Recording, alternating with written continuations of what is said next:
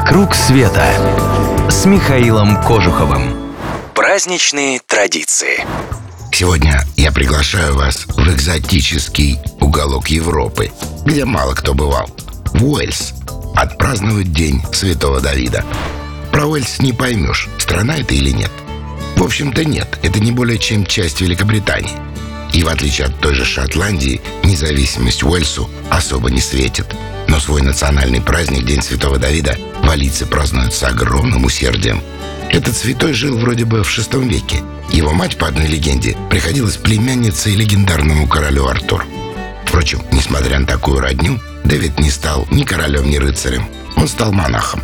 Считается, что он дожил до ста лет, проповедуя и просвещая народ, и за годы странствий основал 10 монастырей.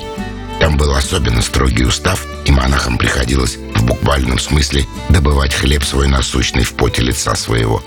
По легенде, в 1640 году между валийцами и саксами произошла битва, во время которой Дэвид предложил валийцам прикрепить к шляпкам стебли лука-порея, чтобы отличить своих от врагов.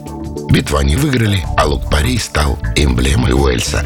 Именно поэтому, видимо, он и начал пользоваться там такой популярностью. Впрочем, особых причин тут и искать не надо. Да простят меня все валийские верующие, но я скажу так. В большинстве своем валийцы с таким воодушевлением относятся ко Дню Святого Дэвида вовсе не из-за него самого. Он скорее повод обратиться к корням, напомнить Британии и миру, что есть на свете такой народ – валийцы.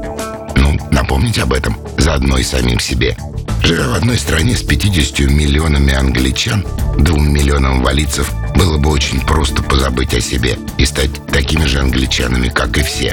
А День Святого Давида, пусть даже про него самого не так уж и много известно, дает им для этого подходящий повод. По всему Уэльсу в этот день организуют шумные мероприятия. Проходят фестивали, концерты, парады и прочие уличные гуляния. Самый крупный парад проходит в Кардифе, столице Уэльса – Многие, особенно школьники, наряжаются в традиционные костюмы или прикрепляют к одежде символ Уэльса и Святого Дэвида – лук-парей. На торжественный ужин, посвященный дню, готовят традиционные блюда. Например, рагу из ягнятины и, угадайте чего? Ну, правильно, из лука-парея. И еще одно.